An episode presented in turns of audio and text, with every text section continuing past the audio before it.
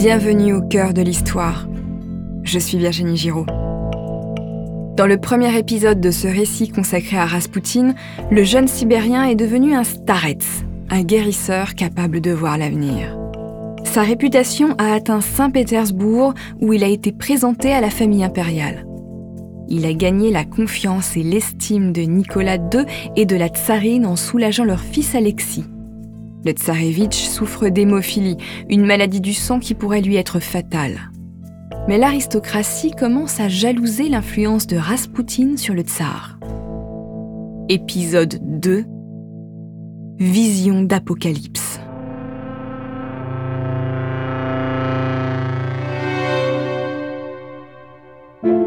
À la fin des années 1900, Raspoutine s'est imposé comme un guérisseur incontournable à Saint-Pétersbourg. Les femmes de l'aristocratie lui tournent toutes autour. Elles s'arrachent les chemises en soie que lui offre la tsarine. Pour elles, le tissu imbibé de la sueur du saint homme a une valeur de relique. On raconte encore que le starets est un membre de plusieurs sectes obscures où on pratique des orgies. Le devin proclamerait qu'il faut beaucoup pécher pour se rapprocher de Dieu, alors il pêche volontiers avec les aristocrates de Saint-Pétersbourg. Luxure et ivresse pour se rapprocher du divin. Les caricatures se multiplient. Raspoutine devient un satyre sous le trait de crayon de ses ennemis. La rumeur a une fonction sociale. Elle soude le groupe contre l'autre avec un A majuscule. Ici, l'autre devient bouc émissaire. Les aristocrates jaloux de la proximité de Raspoutine avec la famille impériale ont tout à gagner à faire de lui un débauché. C'est une manière détournée de s'attaquer à Nicolas II et à sa femme. On ne peut pas critiquer ouvertement le souverain dans un régime autocratique de droit divin. La haine s'abat donc sur le bouc émissaire et c'est bien pratique. Malgré la violence des rumeurs, une course est agrégée autour de Raspoutine. Sur certaines photos, on peut le voir entouré de femmes de l'aristocratie. Il est leur devin, leur guérisseur. Mais si on prend un peu de recul, comme beaucoup d'historiens, je dirais qu'il est surtout leur psychologue. Il écoute ces femmes rongées par l'ennui qui fantasment en lisant Anna Karénine, la Madame Bovary russe. Quand elles vont mal, il leur caresse l'avant-bras de la même manière que, plus jeune, il flattait l'encolure des chevaux pour les calmer. Dans le monde froid et codifié de la haute société, ce geste affectueux est souvent mal interprété. Comme il est proche du tsar, Raspoutine est aussi courtisé par les opportunistes de tout poil. Des archives attestent de sa présence dans les grands restaurants de la capitale. Il dîne avec des banquiers et des hommes d'affaires qui espèrent pouvoir toucher le tsar à travers lui. Mais si vous voulez mon avis, ces gens prêtent trop de pouvoir à Raspoutine. Et je vais vous le prouver. En 1914, le guérisseur sent venir la guerre. La profondeur de la crise politique et sociale ne laisse aucun doute sur les drames à venir pour les observateurs un tant soit peu lucides. Dans une lettre, Raspoutine prévient le tsar. Il prédit une tempête sur la Russie, des malheurs tout proches, une mer de larmes et de sang. Nicolas II doit protéger son peuple. Or, le tsar prend très mal les propos de Raspoutine. Pour lui, le guérisseur se permet une intolérable ingérence. Il n'est qu'un moujik dans le fond. De quel droit un paysan, même s'il est un homme de Dieu, se permet-il de dire au tsar ce qu'il doit faire? À partir de là, même si la tsarine continue à le convoquer régulièrement pour soulager Alexis, Nicolas II prend ses distances avec Raspoutine. En juin 1914, l'attentat de Sarajevo marque le début de la Première Guerre mondiale. Par le jeu des alliances, toute l'Europe finit par entrer en guerre. Nicolas II n'avait pas très envie de s'y engager, mais par sécurité, sur les conseils des en guerre, il fait placer des troupes à la frontière allemande. Son cousin Guillaume II, l'empereur allemand, interprète ce geste comme une déclaration de guerre. C'est donc l'Allemagne qui déclare la guerre à la Russie. Nous sommes en août 1914.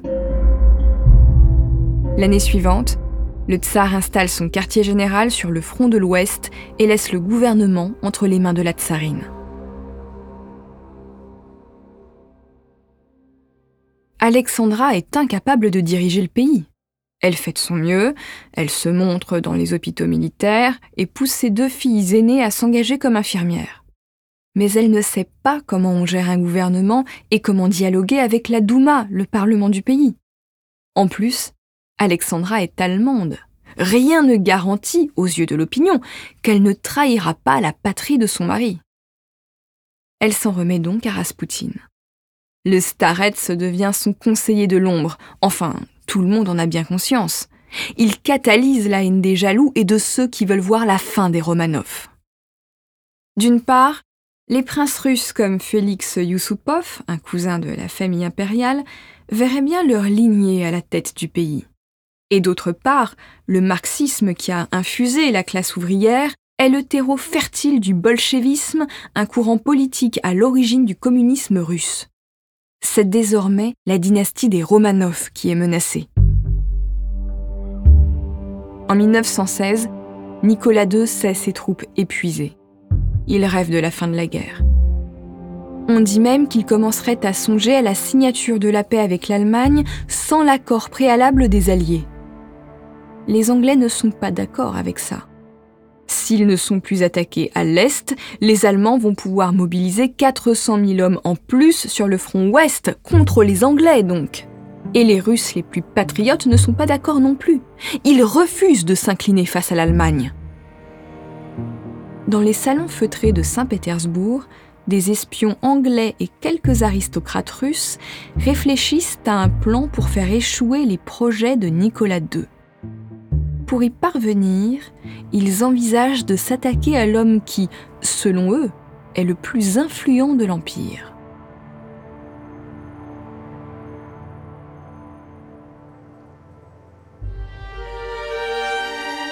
L'hiver 1916 est particulièrement froid. La Neva est glacée. La ville est couverte d'un manteau blanc. Mais ce n'est pas la température polaire qui glace l'âme de Grigory Raspoutine. Il a l'intuition qu'il aura déjà quitté ce monde quand l'année 1917 commencera. D'ailleurs, il l'écrit au tsar. S'il est assassiné par des membres de la famille impériale, Nicolas II lui-même connaîtra une fin terrible. La révolution va bouleverser le pays et le peuple souffrira. Raspoutine voit-il l'avenir? Ou sent-il l'air du temps avec une lucidité étonnante? Je vous laisse vous faire votre intime conviction. Le 16 décembre 1916, Raspoutine est invité par le prince Félix Yusupov à prendre le thé tard dans la soirée. Le jeune et beau prince blond a l'air de sortir d'un conte de fées. On lui donnerait le bon Dieu sans confession. Et il veut seulement présenter le guérisseur à son épouse, la grande duchesse Irina. Félix vient chercher lui-même Raspoutine chez lui et l'emmène dans son hôtel particulier. Derrière la façade simple de sa demeure se cache un palais où les ors rutilent. Ce qui se passe ensuite est sujet à caution. Raspoutine est manifestement drogué, attaché et torturé par Félix Yusupov et ses complices. Parmi ceux-ci, il y aurait son amant, le grand-duc Dimitri Pavlovitch et son ami anglais Oswald Reiner, un agent du renseignement du MI6. Mais tout cela est assez incertain. La teneur exacte des échanges entre les conjurés et Raspoutine reste inconnue. À un moment, l'un d'eux tire une balle dans la tête de Raspoutine à bout touchant en plein milieu du front. Deux autres balles lui sont tirées dans le corps. Les conjurés chargent ensuite le cadavre du guérisseur dans une voiture et gagnent un pont à la sortie de la ville. L'eau n'est pas tout à fait gelée au niveau des piles du pont. C'est là que les meurtriers jettent le cadavre pour qu'il soit emporté dans la Baltique à quelques kilomètres de là. Mais rien ne se passe comme prévu.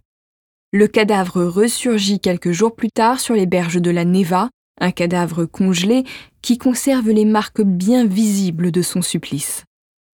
Quand elle apprend la mort de son starets, la tsarine s'écroule littéralement. Elle demande à ce que Raspoutine soit inhumé dans le parc de Tsarkoï Selo. De son côté, l'agent anglais Oswald Reiner quitte la Russie en urgence. Le prince Félix Yusupov, quant à lui, est exilé sur ses terres loin de Saint-Pétersbourg et Dimitri Pavlovitch est envoyé sur le front perse. Le plus troublant, ou le plus logique au vu de la situation géopolitique, est de voir les prophéties de Raspoutine s'accomplir. En février 1917, le froid est intense. Le peuple a faim, l'armée souffre. Des grèves éclatent dans les usines russes. Les manifestations de plus en plus violentes, mues par l'idéologie bolchevique, réclament la fin de l'autocratie. L'armée est envoyée mater les révoltés. Mais une grande partie des soldats passe du côté du peuple. L'état-major ne contrôle plus rien et pousse Nicolas II à abdiquer. L'empereur renonce au pouvoir en mars 1917. C'est la fin du tsarisme. Le soviétisme s'impose. Dans la rue, le chaos est partout. Les gouvernements provisoires se succèdent. Pendant quelque temps, les bolcheviks rouges affrontent les Russes blancs, les derniers partisans du tsarisme. Finalement vaincus, une bonne partie d'entre eux s'exileront à Paris. Sur ces entrefaites, la famille impériale est placée en détention d'abord à Tsarkoï-Selo, puis à Tobolsk en Sibérie et enfin à Ekaterinbourg dans l'Oural, une région aux mains des bolcheviks les plus acharnés. Le 17 juillet 1918, Nicolas, Alexandra et leurs cinq enfants sont réunis dans le salon de la maison où ils sont séquestrés. Ils sont sauvagement assassinés. La dynastie des Romanov s'éteint dans un bain de sang.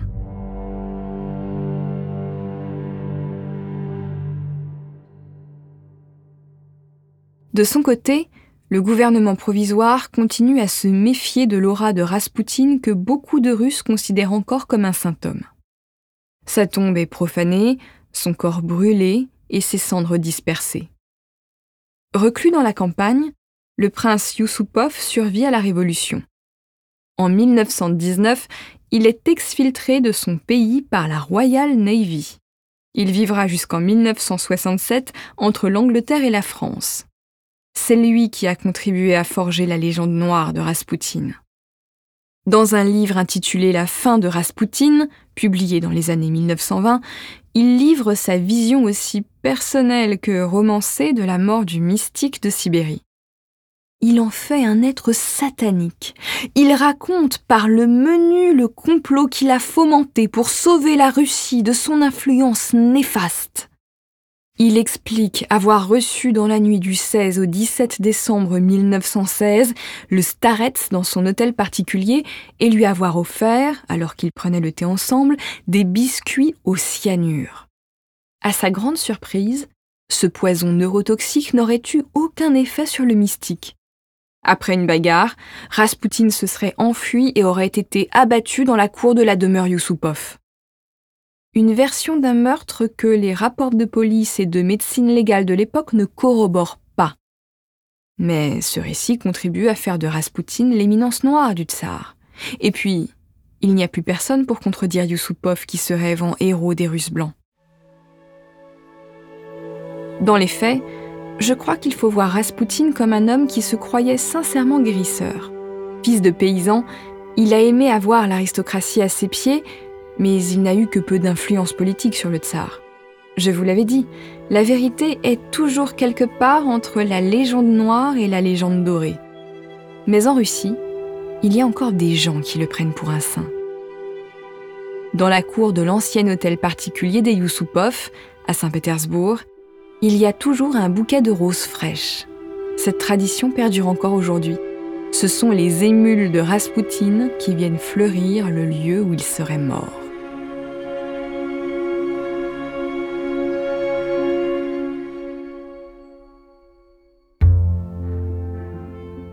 C'est la fin de ce récit consacré à Raspoutine. Je vous remercie de l'avoir écouté et je vous remercie pour votre fidélité. Au cœur de l'histoire est un podcast original Europain Studio. À la production, Camille Bichler. À la réalisation, Clément Ibrahim. À la direction artistique, Julien Tarot et Adèle Imbert. À la diffusion et à la communication, Kelly Decroix et Romain Vintillas. Et quant à moi, la plume et la voix d'Au cœur de l'histoire, je vous donne rendez-vous sur votre plateforme d'écoute préférée. À très bientôt.